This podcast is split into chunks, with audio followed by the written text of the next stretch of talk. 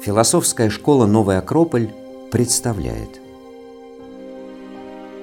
Лекция об усилии. Советы для интересного времени. Читает Вадим Карелин.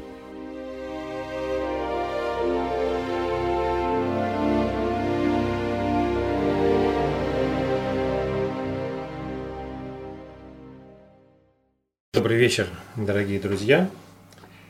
Меня зовут Вадим Карелин. Я руковожу философской школой «Новый Акрополь» в Волгограде. И мы с вами сегодня продолжаем цикл занятий, который мы назвали «Советы для интересного времени». Цикл занятий, на котором мы стараемся рассматривать те вопросы, которые поднимает нынешняя ситуация.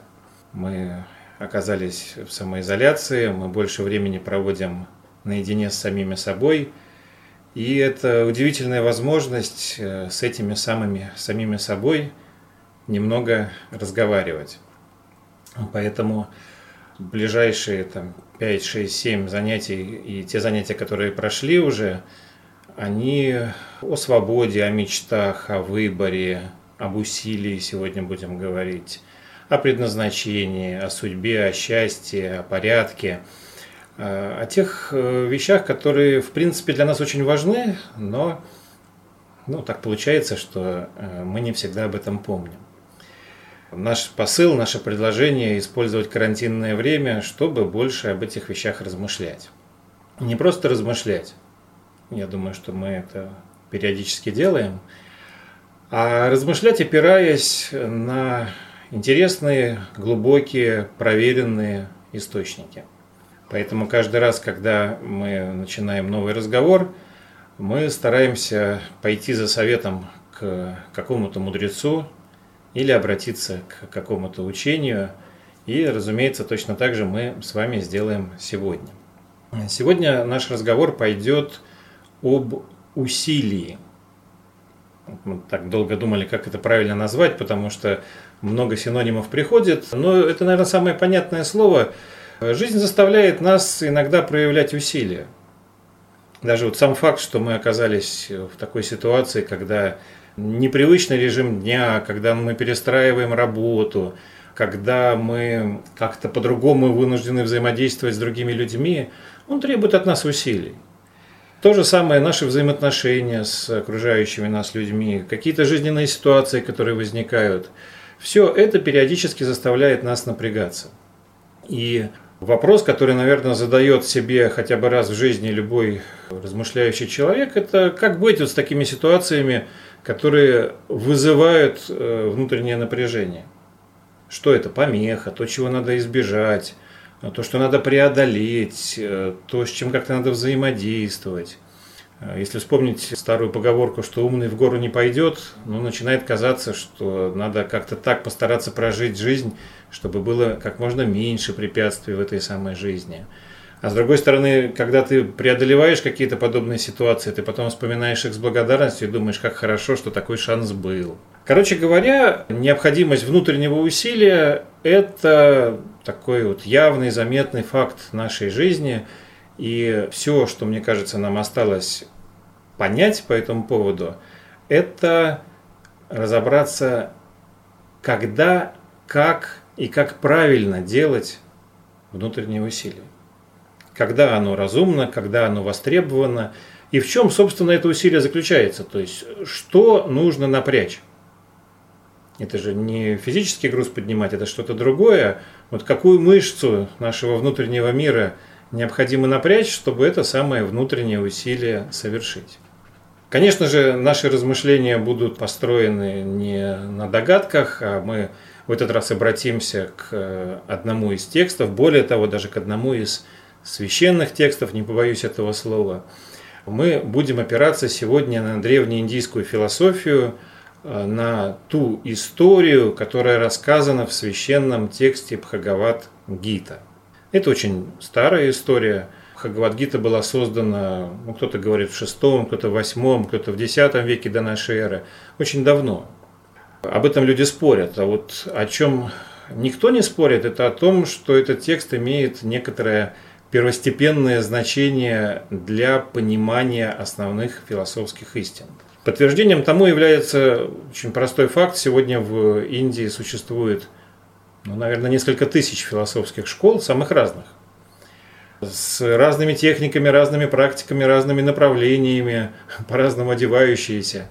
Но вот все они считают своим долгом опираться качестве первого источника брать именно Бхагавадгиту. То есть это не просто текст, это действительно очень важный и глубокий текст. Он является частью большой поэмы Махабхарата, переводится как «Великая битва Бхаратов». Это целый эпос, он очень большой, и нам в нем интересна только вот эта небольшая часть, потому что в ней вы увидите, почему изложены, очень сконцентрированно изложены некоторые важные вещи.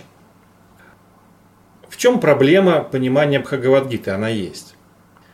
Как любой священный текст, Бхагавадгита написана э, не литературным, а символическим языком.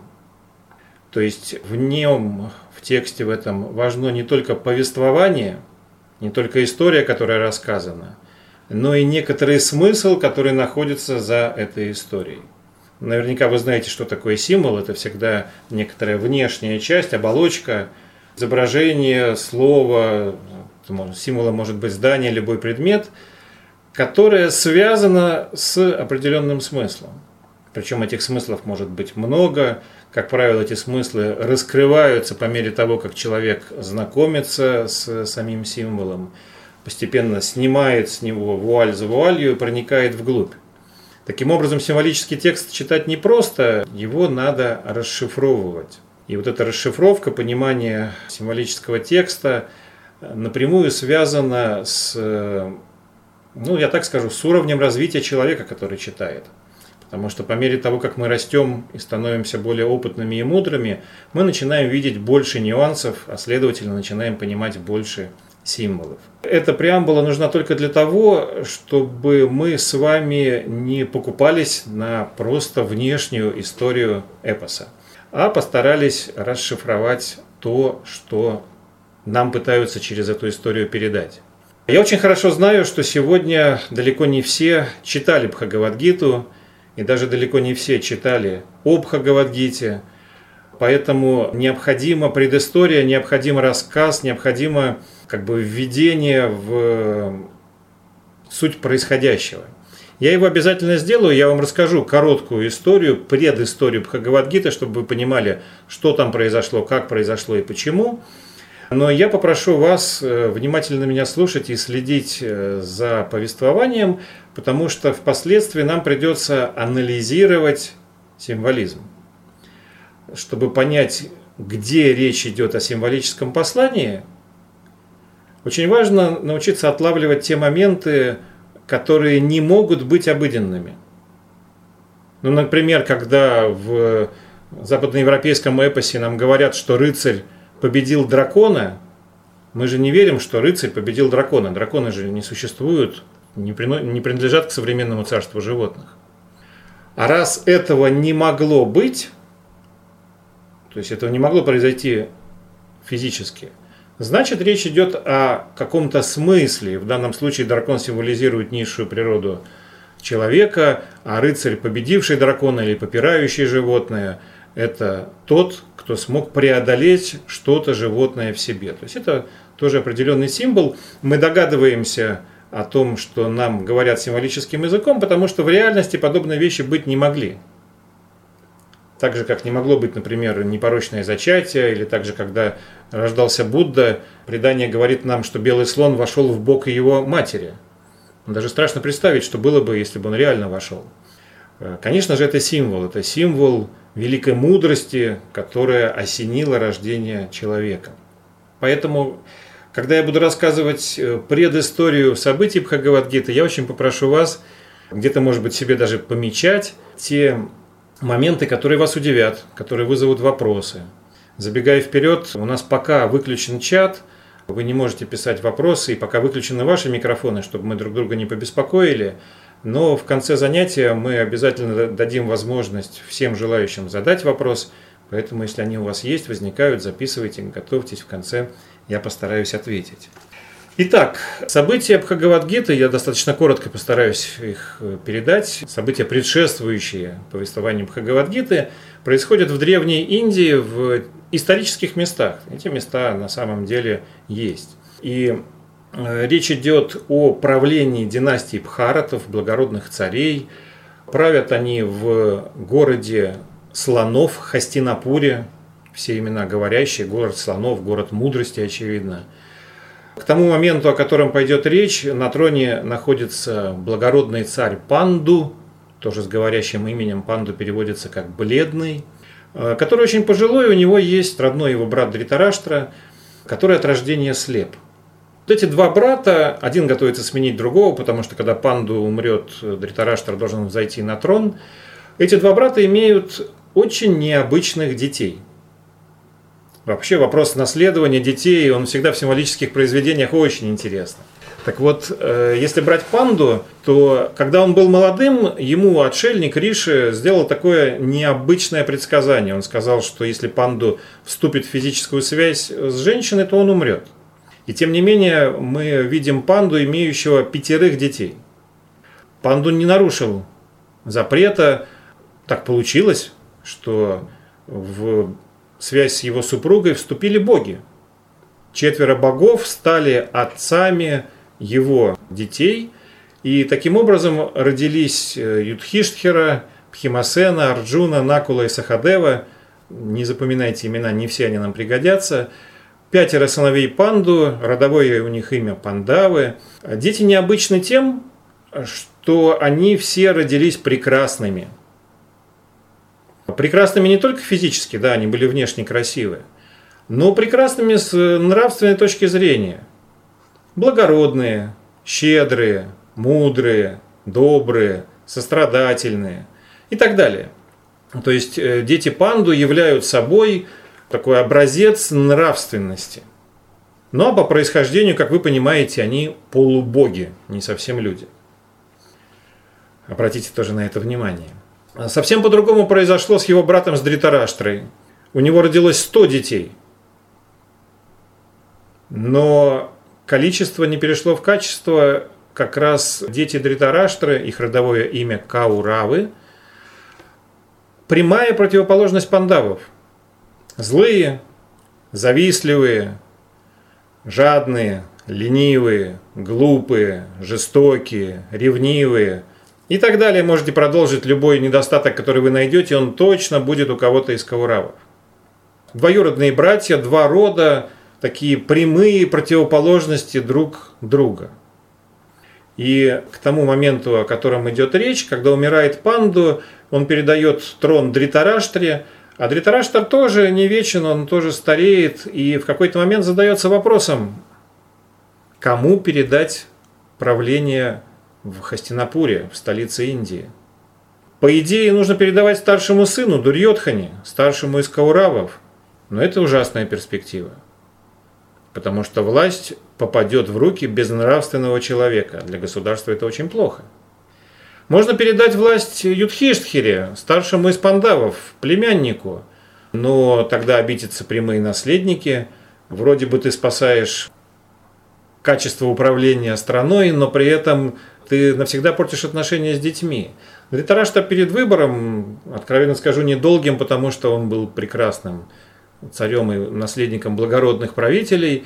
И он делает выбор как должно царю, он свой интерес оставляет на второй план.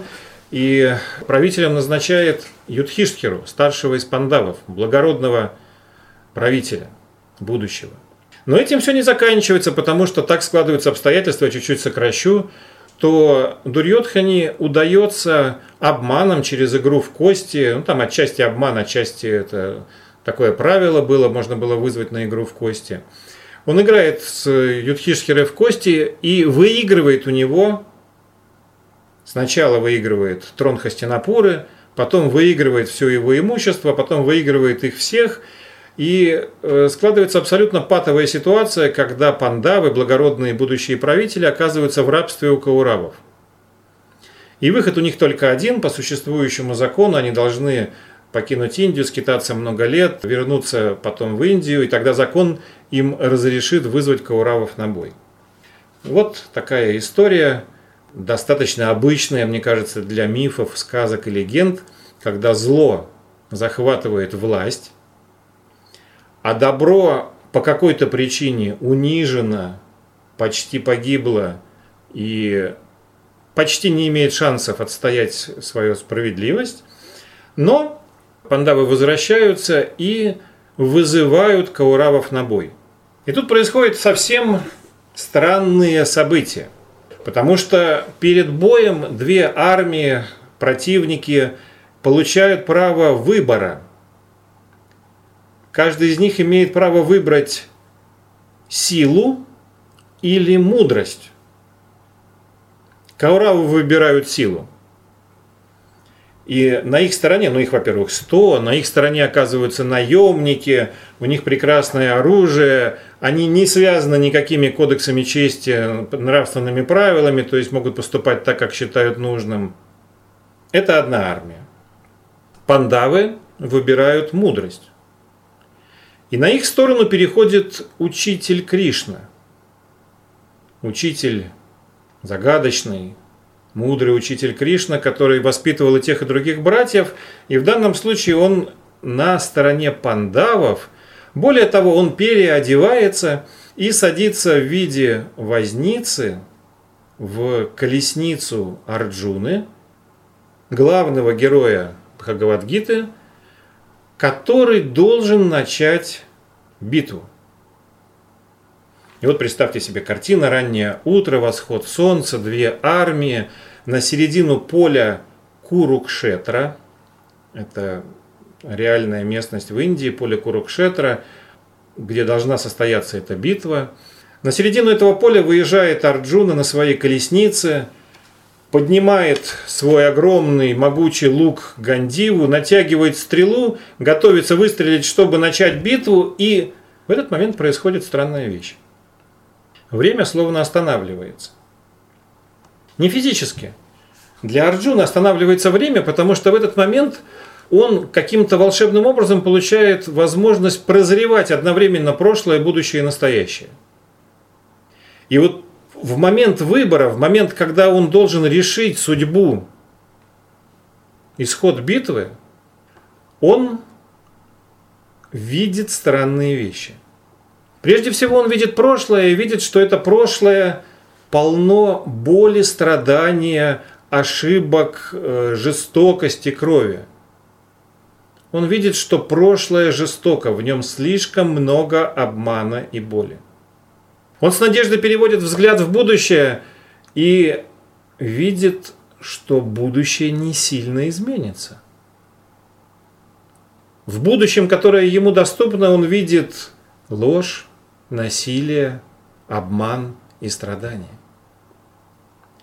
Ему становится страшно, потому что он хочет изменить мир, он хочет э, вернуть справедливость, он хочет сделать лучше. Он ради этого вышел, по сути, жертвует собой, сражается, при том, что враг очень силен. И он смотрит в настоящее и приходит в совершенный ужас, потому что он понимает, что то, что он должен сделать сейчас, это ужасно. Он должен начать братоубийственную войну. Он должен стрелять в своих братьев. Это настолько обескураживает его, что он опускает свой лук и говорит, нет, я не буду сражаться. И вот с этого момента начинается Бхагавадгита – Потому что в этот момент, когда для всех окружающих остановилось время, потому что природа ждет, пока герой примет решение. Именно в этот момент к нему, к Арджуне, оборачивается его учитель Кришна и начинает говорить.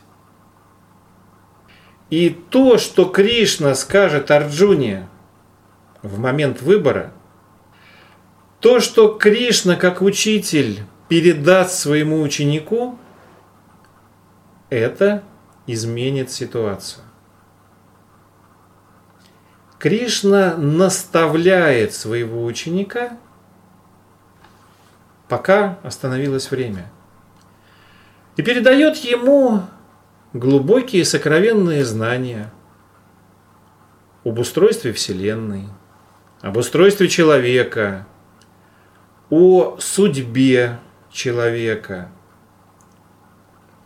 о том, почему человек в этом мире страдает и чем обусловлено это страдание, о том, как этого страдания избежать,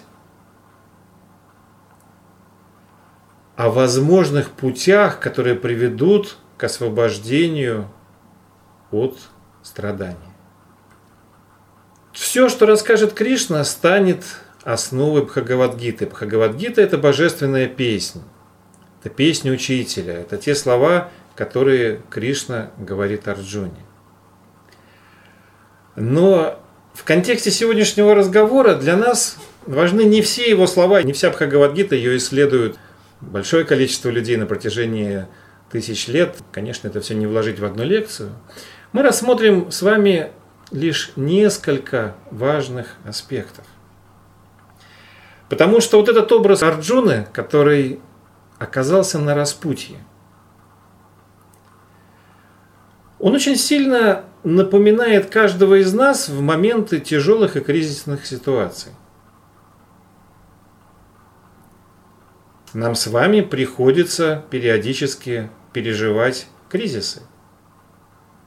Большие, жизненные, маленькие, повседневные. Маленькие кризисы мы называем моментами выбора. Когда надо принять решение, вот так или так, делать или не делать, начинать или нет, порвать или сохранить простые небольшие моменты, они точно так же являются моментами выбора, потому что эти моменты требуют от нас внутреннего усилия. А мы не всегда знаем, как его совершить.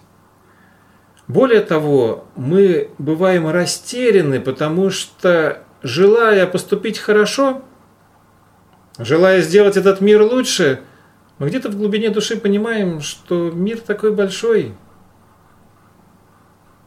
что изменится от того, что мы поступим как нужно, как подсказывает сердце, как говорит нам долг? Что изменится? Мы не можем изменить этот мир, кажется нам. И зачастую это приводит к тому, что мы, как Арджуна, опускаем свое оружие, опускаем свой лук. Кришна, когда начинает свое обращение к Арджуне, начинает со слов, что такое поведение недостойно его ученика. Он говорит Арджуне, что тот должен оставить ничтожную слабость сердца и начать битву, начать сражаться. И если смотреть на предложение Кришны обычным, обычными глазами, понимать его как просто приказ начать битву, то может показаться оно достаточно грубым и даже жестоким, потому что, ну что же, учитель кровожаден, учитель говорит, что нужно убивать братьев. Да вряд ли. Очевидно, речь о чем-то другом. Когда я вам говорил, что очень важно следить за невозможными местами в повествовании, это вот одно из таких невозможных мест – это очень интересная ситуация, в которой нельзя поступить правильно, на первый взгляд. Смотрите сами. Если Арджуна начинает сражение, то он губит братьев. Это жестоко. Если он отказывается от сражения, то он губит Индию. Это тоже жестоко. Договориться нельзя. Объявлена война. Это принципиальный момент. Пандавы и Кауравы сражаются, они по разные стороны баррикад. И именно поэтому Арджуна растерян. И так поступишь плохо, и так поступишь плохо. И, возможно, кому-то из вас это напомнит некоторые жизненные ситуации, когда и один выбор тебя не устраивает – и другой выбор тебя тоже не устраивает. И так и так будет плохо. Как быть? И вот здесь как раз нам очень сильно пригодится символизм Бхагавадгиты. А точнее те моменты из Бхагавадгиты, которых совершенно явно, что речь идет не о исторических персонажах, не о повествовании, а о попытке передать некоторое послание. Один из самых ярких подобных моментов – это само существование двух родов. В жизни ведь так не бывает, чтобы были полубоги, чтобы дети были сыновьями богов. Это явно какая-то аллегория. В жизни не бывает, чтобы люди были абсолютно безупречными. Точно так же, как в жизни не бывает, чтобы люди были абсолютно порочными. И то, что мы видим, такие две выпуклые яркие противоположности, как раз и говорит о том, что эти противоположности символически пытаются погрузить нас в некую иную реальность. В реальность нашего внутреннего мира. Потому что пандавы и кауравы – это не просто герои индийского эпоса. На самом деле это герои, жители, обитатели нашего с вами внутреннего мира. И речь в Бхагавадгите идет не об абстрактном сражении где-то, а Бхагавадгита повествует нам о битве, которая постоянно происходит в душе каждого человека. Между кем и кем? Между пандавами и кауравами. Между достоинствами и добродетелями человека. Их символизируют пандавы. Помните, пандавы – полубоги. Они имеют божественное происхождение. Согласно индийской, кстати, не только индийской философии – Достоинство и добродетели человека – это то, что вечно, то, что не умирает, то, что составляет суть бессмертной души человека. А кауравы – это свойство проявления характеристики его смертной части, его временного тела, той оболочки, которая дается ему на одну жизнь. Это обычные материальные недостатки и пороки. В самих в них нет ничего плохого. Лень – это естественное проявление тела. Жадность – это естественное проявление желания сохранить деньги. Пороками они становятся тогда, когда мешают нам жить, мешают нам проявлять самих себя. Но самое интересное, и с моей точки зрения это один из самых важных для понимания выводов Бхагавадгиты, что достоинства и недостатки, добродетели и пороки – Пандавы и Кауравы никогда не могут достигнуть компромисса. Вот это не самая очевидная, но самая важная часть нашего повествования. Между пандавами и кауравами всегда будет война, потому что они преследуют разные идеалы. У них разные цели. И точно так же любая наша с вами жизненная ситуация, ситуация повседневного выбора, она всегда связана с выбором между голосом пандавов, голосом нашего высшего Я, голосом добродетели, и голосами кауравов, нашими страстями, пороками, частью нашей смертной природы, если брать индийскую философию. Самый простой момент. Раннее утро. Надо вставать. Какие голоса мы слышим в своем сознании? Прозвенел будильник. Первая мысль, которая приходит в голову, утро, пора на работу. Ну, сейчас, наверное, это не совсем так звучит, но не, все, не всем нужно ходить на работу. Но примерно так, надо вставать. И моментально включается другой голос. Да нет, еще можно полежать. Торопиться некуда. Мы же на карантине. Никто тебя не видит. Ты можешь отдохнуть. Это голоса из разных источников. Договориться они не смогут, потому что нужно либо вставать, либо не вставать. Все, что ты можешь сделать, это последовать одному из них – Либо слышишь голос высшего «я» и идешь за долгом, либо следуешь за голосом низшего «я». Или пример, который мы любим разбирать у нас в философской школе. Вы едете в общественном транспорте, в автобусе в маршрутке вы сидите, входит пожилой человек. Ваша реакция. Первая мысль, которая приходит в голову, естественная, надо уступить место. Это голос высшего Я. Он подсказывает то, что лучше для всех. Наше высшее Я Почему оно высшее, почему оно добродетельное? Потому что оно действует в интересах всех. Но одновременно тут же мы слышим другие голоса, что бабушка, которая зашла в маршрутку, не такая уж старая, что вокруг меня сидят люди помоложе, и они могут уступить место, что если я уступлю ей место, она подумает, что я считаю ее старой, тем самым оскорблю ее и так далее, и так далее. Но я либо должен встать, либо не встать. Либо последовать за высшим я, либо нет. Другой пример. Вы сейчас все работаете дома, никто не видит, как вы делаете вашу работу. Если никто не видит, ведь можно схалтурить.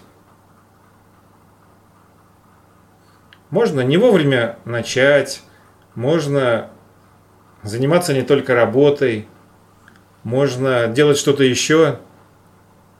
Ведь ничего страшного. И когда ты задаешь себе вопрос, а не схалтурить ли мне, опять же ты слышишь эти два голоса. Один тебе будет говорить, что ну как же так? Так нельзя. А другой со всей уверенностью будет э, поддерживать мысль, и не один, а много, что конечно, конечно, ты же имеешь право, давай. Но проблема в том, что либо ты пойдешь за одним, либо ты пойдешь за другим голосом.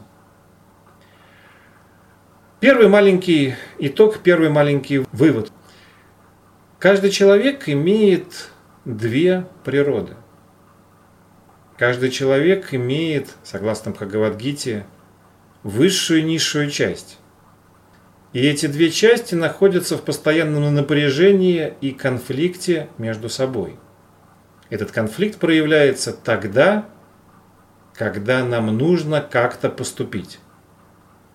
Почему же так важен этот выбор? На этот вопрос можно ответить, если вспомнить, мне кажется, очень хорошо известную всем современным людям притчу о двух волках. Вы наверняка ее слышали – когда где-то вечером у костра сидят два индейца, дедушка и внук, и дедушка рассказывает своему внуку притчу о том, что в душе каждого индейца живут два волка. Один белый, чистый, благородный, красивый, великодушный, светлый. Второй черный, облезлый, жестокий, хитрый, грязный, темный. И что эти две части души индейца, эти два волка постоянно сражаются друг с другом. Идет постоянная борьба. Внучку тяжело слушать длинные истории. Он послушал, послушал дедушку и говорит, деда, а кто победит-то? Какой волк победит? И дедушка отвечает, что победит тот волк, которого ты кормишь. Победит тот волк, которого ты кормишь. То есть в тебе, сейчас уже я ухожу от притчи, а постараюсь ее прокомментировать, в тебе, как в человеке, совершающем выбор, начнет побеждать та сторона, которую ты кормишь. Если следуешь высшему я, если выбираешь на основании достоинств, то ты постепенно будешь превращаться в то, во что ты выбираешь. Ты будешь превращаться в этого белого волка. Если ты постоянно уходишь от такого выбора, постоянно следуешь за своим низшим я, то черный волк подпитывается, растет, жиреет, становится мощнее, становится главным, и ты постепенно превращаешься в него. Отсюда говорит Бхагавадгита, почему так важны ежедневные выборы и почему так важны усилия. Почему так важно совершать усилия? Потому что этими усилиями мы строим себя. Каждый маленький выбор – это кирпичик в здание самого себя. Преодолел себя, победил себя, сделал выбор в сторону белого волка, молодец, стал чуть светлее. Сейчас не увидишь этого. Сразу это не проявится. Но волк, белый волк, стал сильнее. Лень, не хочешь, отказываешься от борьбы, отступаешь, откладываешь. Не вопрос. Но должен понимать, что тем самым накормил черного волка. И следующий раз будет еще труднее, потому что он будет крепче. И вот это очень важно понимать. Маленькие жизненные ситуации не такие уж и маленькие. Они на самом деле очень важны, потому что каждая крохотная ситуация жизненного выбора – это возможность для каждого из нас стать другим. Еще один важный момент. Еще один совет от Бхагавадгиты. Каждый из нас наверняка хочет побороть какие-то свои слабости, какие-то свои недостатки, преодолеть какие-то свои проблемы. Это очень естественно. Если следовать идеологии Бхагавадгиты, то не нужно бороться с недостатками. Не нужно бороться с кауравами. Вам не нужно. Это должны сделать ваши пандавы. Если следовать индейской притче, не нужно бороться с черным волком.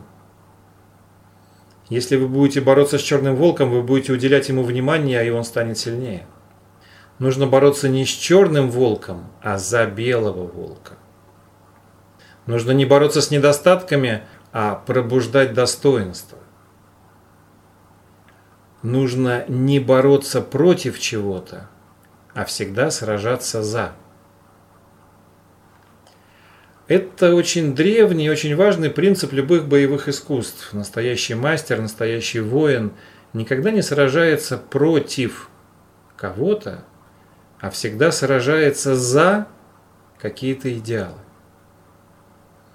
В нашей истории пандавы вышли на поле битвы не против кауравов а они вышли сражаться за будущее Хастинапура. Точно так же в каждой жизненной ситуации, в которую мы попадаем, наша задача не сражаться против какой-то проблемы или, не дай бог, против какого-то человека. А наша задача сражаться за лучшее в себе. Простой пример – в том периоде, который мы переживаем, я думаю, что каждый из нас испытывает определенные затруднения. Нам тяжело сидеть дома. Мы можем потерять, не дай бог, работу, но можем потерять. Мы стеснены в передвижении, в общении со своими близкими. И это может вызывать во мне возмущение – я могу захотеть бороться, сражаться против такого режима. Я могу начать бунтовать. Но если я задам себе вопрос, а за что я на самом деле сражаюсь? Чего мне не хватает? Я хочу найти новую работу. Я хочу общаться, я хочу стать лучше. Чего я на самом деле хочу? за что, ради чего это все, то таким образом я обнаруживаю, что есть некоторые более высокие цели в моей жизни, которые стоит преследовать. И обнаруживая эти высокие устремления, обнаруживая те добродетели, которые меня ведут, я естественным образом буду преодолевать все возникающие на моем пути трудности. Это универсальный принцип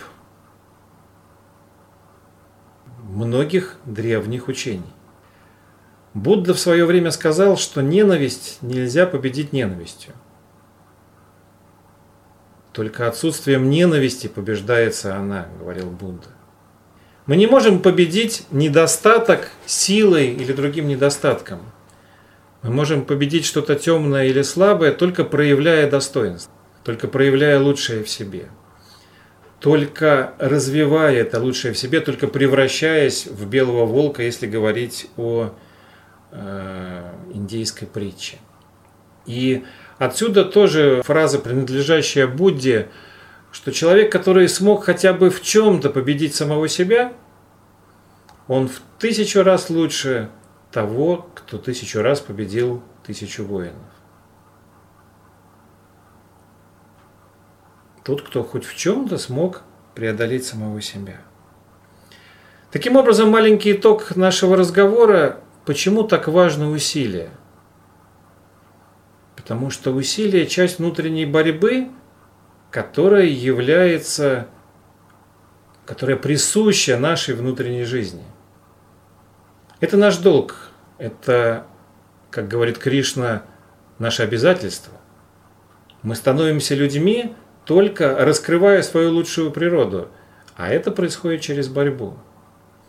И элементарные ежедневные повседневные усилия, в чем бы они ни были – в том, чтобы привычную работу сделать лучше, в том, чтобы лучше организовать самого себя, в том, чтобы быть лучше, тоньше, деликатнее в общении с близкими, в том, чтобы не обидеться, не раздразиться, не покусать кого-то. Любого рода усилия, которые позволяют вам проявить лучшую свою природу, очень полезны для становления. И, возможно, наша самоизоляция – это прекрасный полигон для такого рода работы над собой. Я думаю, что я на этом сделаю паузу. Я готов ответить на ваши вопросы, если они есть. Давайте включим чат. Если мой рассказ какие-то вопросы у вас вызвал, задавайте их, пожалуйста.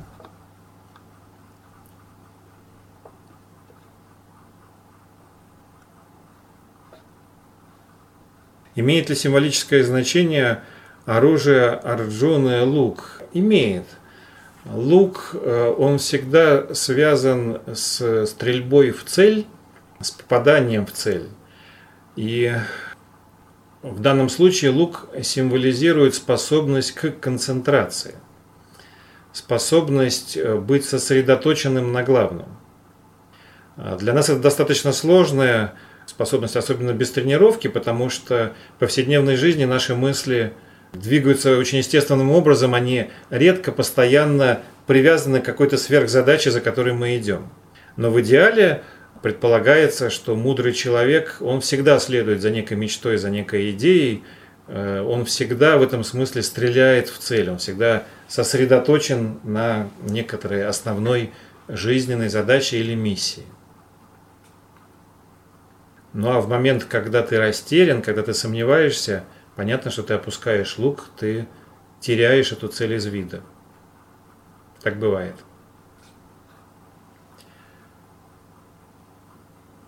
Следующий вопрос. Иногда чувствуется нехватка сил, энергии, чтобы совершать маленькие победы. Где черпать силы для этого?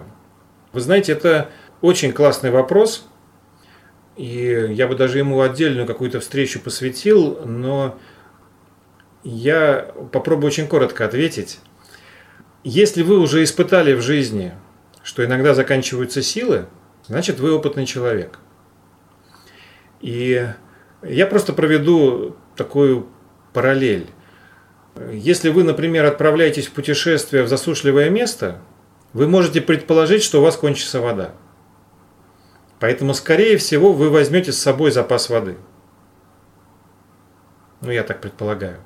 А то же самое и с душевными силами. Каждый из нас иногда теряет почву под ногами. И поэтому очень важно иметь с собой э, запас воды для души. То есть хорошо знать, что вам возвращает эти силы. У каждого из нас свои источники для того, чтобы восстановить внутренний баланс, восстановить внутренние силы. Они очень разные, потому что кому-то поможет музыка, а кому-то природа. Кому-то поможет общение с другим человеком, а кому-то чтение какой-то книги. Я могу сказать про себя, когда мне тяжело, я мою посуду. Не удивляйтесь, это не только отвлекает, а просто маленькое полезное дело, оно очень быстро примиряет с собой и заставляет вспомнить, что не все так плохо. Но это не единственный мой способ, это я просто привожу как пример, что у каждого должен быть маленький секрет, как быть, когда не хватает душевных сил. Создавайте, ищите родники и обращайтесь к ним, когда вам сложно. Но о родниках надо заботиться заранее.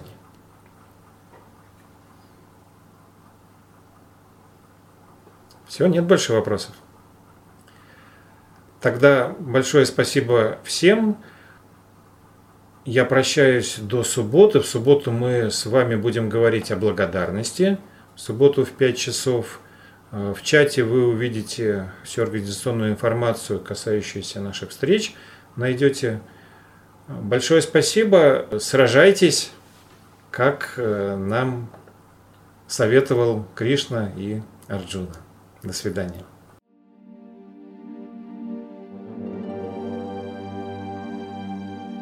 Чтобы не пропустить новые материалы на нашем канале, не забудьте, пожалуйста, подписаться на него.